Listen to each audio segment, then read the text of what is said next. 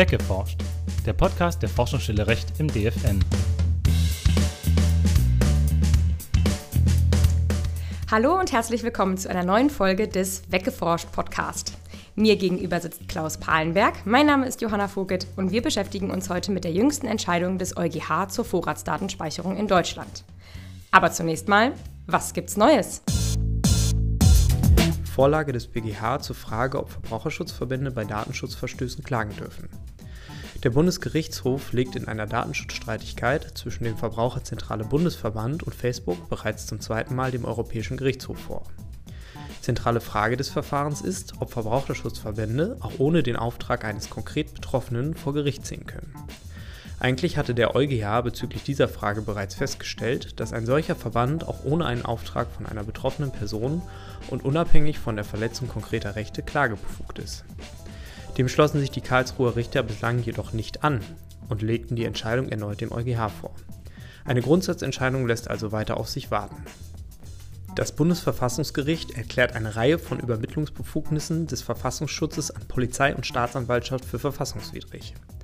Die Richter des ersten Senats erklärten die weitgehenden Übermittlungsbefugnisse von Daten des Verfassungsschutzes an die Polizei und die Staatsanwaltschaft für unvereinbar mit dem Grundrecht auf informationelle Selbstbestimmung und somit für verfassungswidrig. Zum einen führten eine Reihe von unüberschaubaren Verweisungen zu einem Verstoß gegen das Gebot der Normenklarheit, zum anderen kommt es zu einem Verstoß gegen den Grundsatz der Verhältnismäßigkeit, da das informationelle Trennungsprinzip zwischen Geheimdiensten und Polizei nicht unterlaufen werden darf. Die Übermittlung von Daten kann nur bei besonders schweren Straftaten und zum Schutz eines Rechtsguts von herausragendem öffentlichen Interesse erlaubt sein. Nun zu unserem heutigen Thema. Bereits in der ersten Folge zum beschäftigten Datenschutz vom 26.10. haben wir im Newsflash auf die aktuelle Entscheidung des EuGH hingewiesen. Heute widmen wir dem Thema eine ganz eigene Folge. Bevor wir uns jetzt aber mit den konkreten Inhalten der Entscheidung beschäftigen, worum geht es eigentlich ganz genau bei der Vorratsdatenspeicherung, lieber Klaus? Ja, zunächst auch von mir Hallo. Ja, bei der Vorratsdatenspeicherung geht es in erster Linie darum, dass äh, Telekommunikationsanbieter von ihren Kunden oder über ihre Kunden immer Daten erheben können. Und diese Daten werden, äh, benutzen sie teilweise selber, äh, zum Beispiel um jetzt eine äh, Rechnung zu stellen oder nachher Nachweise dafür zu haben, Belege, irgendwelche Verbindungsdaten etc. Und diese Daten sind aber ansonsten nicht gespeichert, sondern dürfen Sie ja nach der DSGVO ja nur für die Rechnung dann speichern und diese Daten werden, dann wieder, werden dann wieder gelöscht. Jetzt hat allerdings der Staat ein gewisses Interesse daran, diese Daten äh, auf diese Daten zuzugreifen. Das hatte sich vor allen Dingen entwickelt nach den 9-11-Anschlägen äh, äh, auf das World Trade Center. Da begann ja die USA sehr groß den, ja, den Sicherheitsbehörden Möglichkeiten zum Datenzugang zu geben. Und daraufhin hat dann die EU auch selber solche Regelungen erlassen, woraufhin dann der deutsche Gesetzgeber auf Grundlage einer, einer Richtlinie dann eine Speicherpflicht angeordnet hat. Und für, diesen, äh, für diese Praxis, dass die Telekommunikationsanbieter die Verkehrsdaten, Standortdaten oder sonstige Daten über ihre Nutzenden speichern müssen, hat sich dann der Begriff Vorratsdatenspeicherung etabliert. Und das bedeutet dann, dass diese Daten auf Vorrat für einen längeren Zeitraum von Telekommunikationsanbietern dann gespeichert werden müssen. Okay, die hierfür erforderliche gesetzliche Regelung hat aber auch schon eine längere gerichtliche Geschichte in Deutschland hinter sich, oder? Da hast du vollkommen recht. Die Geschichte der Vorratsdatenspeicherung ist in Deutschland äh, schon, schon, hat bereits einige äh, Kapitel. Wie gesagt, das begann ja schon re relativ früh. 2001, äh, die Anschläge haben den, haben den Ausschlag gegeben und deshalb kam dann die erste deutsche Regelung auf Grundlage der Richtlinie dann 2007. 2010 wurde dann diese Regelung allerdings vom Bundesverfassungsgericht für verfassungswidrig erklärt. 2015 kam dann eine neue Regelung. Über diese neue Regelung ist in Deutschland noch nicht endgültig entschieden worden.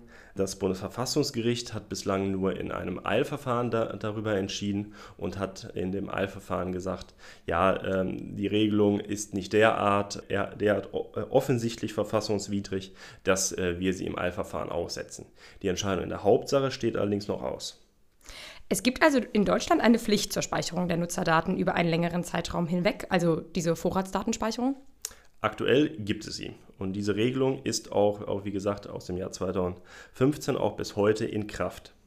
Die Methode der Vorratsdatenspeicherung ist aber, da es sich um, um, eine Umsetzung einer Richtlinie handelte, ja nicht nur in Deutschland ähm, äh, tatsächlich akut, sondern auch in anderen Mitgliedstaaten. Und deshalb hatte dann der, dann der EuGH 2016 das erste Mal ähm, abschließend über die Regelung der, der Vorratsdatenspeicherung zu entscheiden. Und in diesem Urteil äh, erteilte er dann einer allgemeinen und unterschiedslosen Vorratsdatenspeicherung eine Absage.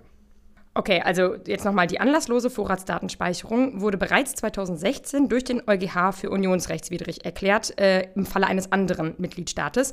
Was genau bedeutet das denn dann jetzt für die aktuelle deutsche Regelung? Wie sieht die aus? Ja, zunächst, wie gesagt, er sagt erstmal, erstmal nicht unmittelbar etwas. Die deutsche Regelung war, wie gesagt, nicht vor dem äh, EuGH ähm, streitig, sondern nur, nur äh, die Umsetzung in einem anderen Mitgliedstaat.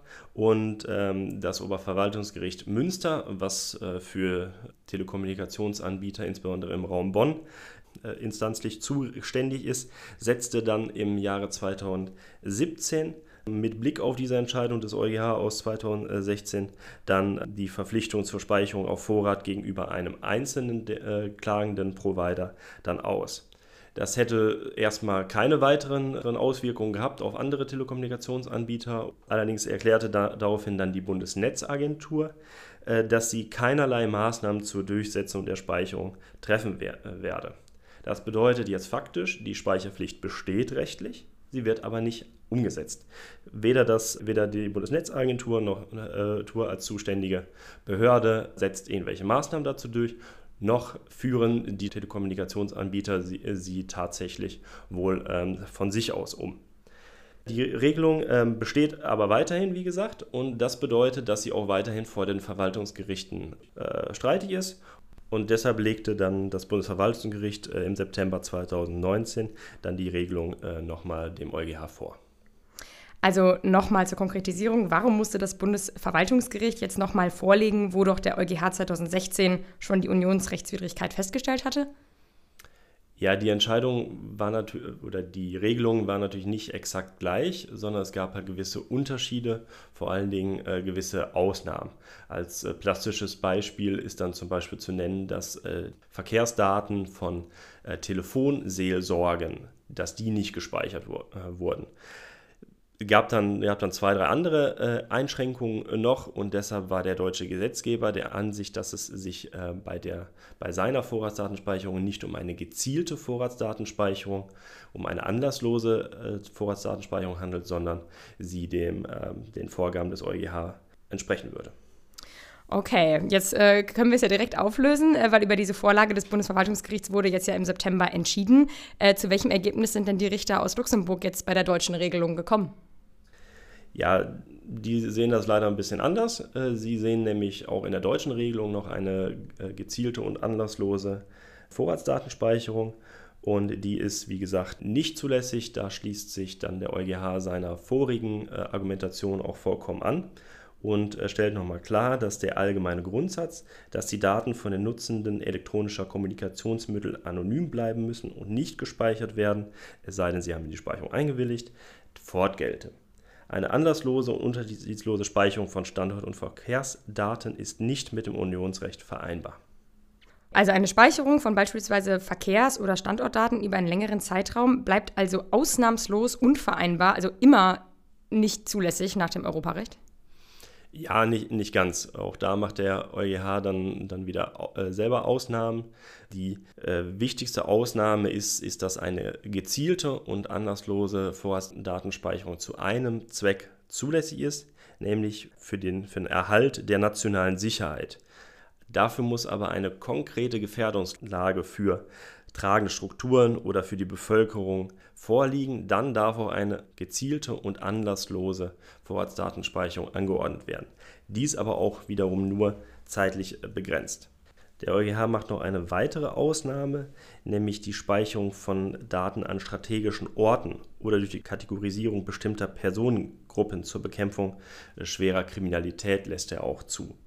Das sind dann zum Beispiel strategische Orte wie jetzt etwa Bahnhöfe, Flughäfen oder äh, sonstige wichtige Infra Infrastrukturen. Äh, an den Orten ist dann eine Vorratsdatenspeicherung möglich oder bei bestimmten Personengruppen, die sich zuvor als äh, potenzielle Täter herausgestellt haben. Weiterhin ist dann auch eine allgemeine und unterschiedslose Speicherung von IP-Adressen und der Identitätsdaten von Nutzern elektronischer Kommunikationsmittel zur Bekämpfung schwerer Kriminalität möglich, wenn diese zeitlich und auf das Notwendigste äh, begrenzt wird. Das sind dann so die Fälle, in denen dann äh, alleine mit IP-Adressen Kinderpornografiefälle zum Beispiel aufgeklärt werden können. Wenn andere Ermittlungsmethoden allerdings zur Verfügung stehen, ist es nicht mehr das Notwendigste äh, und deshalb ist, wäre dann das Mittel äh, dann auch weiterhin gesperrt. Dann auch recht prominent ist dann die Methode des sogenannten Quick Freeze. Das ist dann eine modifizierte Form der Vorratsdatenspeicherung. Wenn ein Anfang, Anfangsverdacht bereits besteht, dann können die Strafverfolgungsbehörden das sogenannte Einfrieren der bereits äh, gespeicherten Daten bei den Telekommunikationsanbietern anordnen. Der an sich automatisierte Löschprozess der Provider würde dann unterbrochen werden und die Daten müssten durch den Provider für einen längeren Zeitraum gespeichert werden. Nach einer weiteren äh, oder nach einer Einholung einer richterlichen Erlaubnis könnten die Daten dann durch die Behörden auch zur Strafverfolgung verwertet werden. Auch diese Möglichkeit lässt der EuGH ausdrücklich zu. Okay, ja, das klingt für mich alles äh, nach nachvollziehbaren Gründen, die der EuGH da macht als Ausnahmen, ähm, um dann doch noch eine Vorratsdatenspeicherung zuzulassen. Also ist die Speicherung zur Erfüllung eines dieser Zwecke dann zulässig, wenn sie quasi gezielt und nicht mehr ganz anlasslos erfolgt. Und demzufolge ist jetzt die deutsche Regelung also nicht mit Unionsrecht vereinbar, weil sie allgemein und unterschiedslos funktioniert und nicht gezielt zur Erfüllung eines bestimmten Zwecks. Wenn sich die Speicherung aber auf objektive Anknüpfungspunkte stützt und auf das absolut Notwendige beschränkt, können dann vorbeugende und gezielte Speicherungsmaßnahmen mit dem Zweck der Bekämpfung schwerer Straftaten durch nationales Recht vorgesehen werden.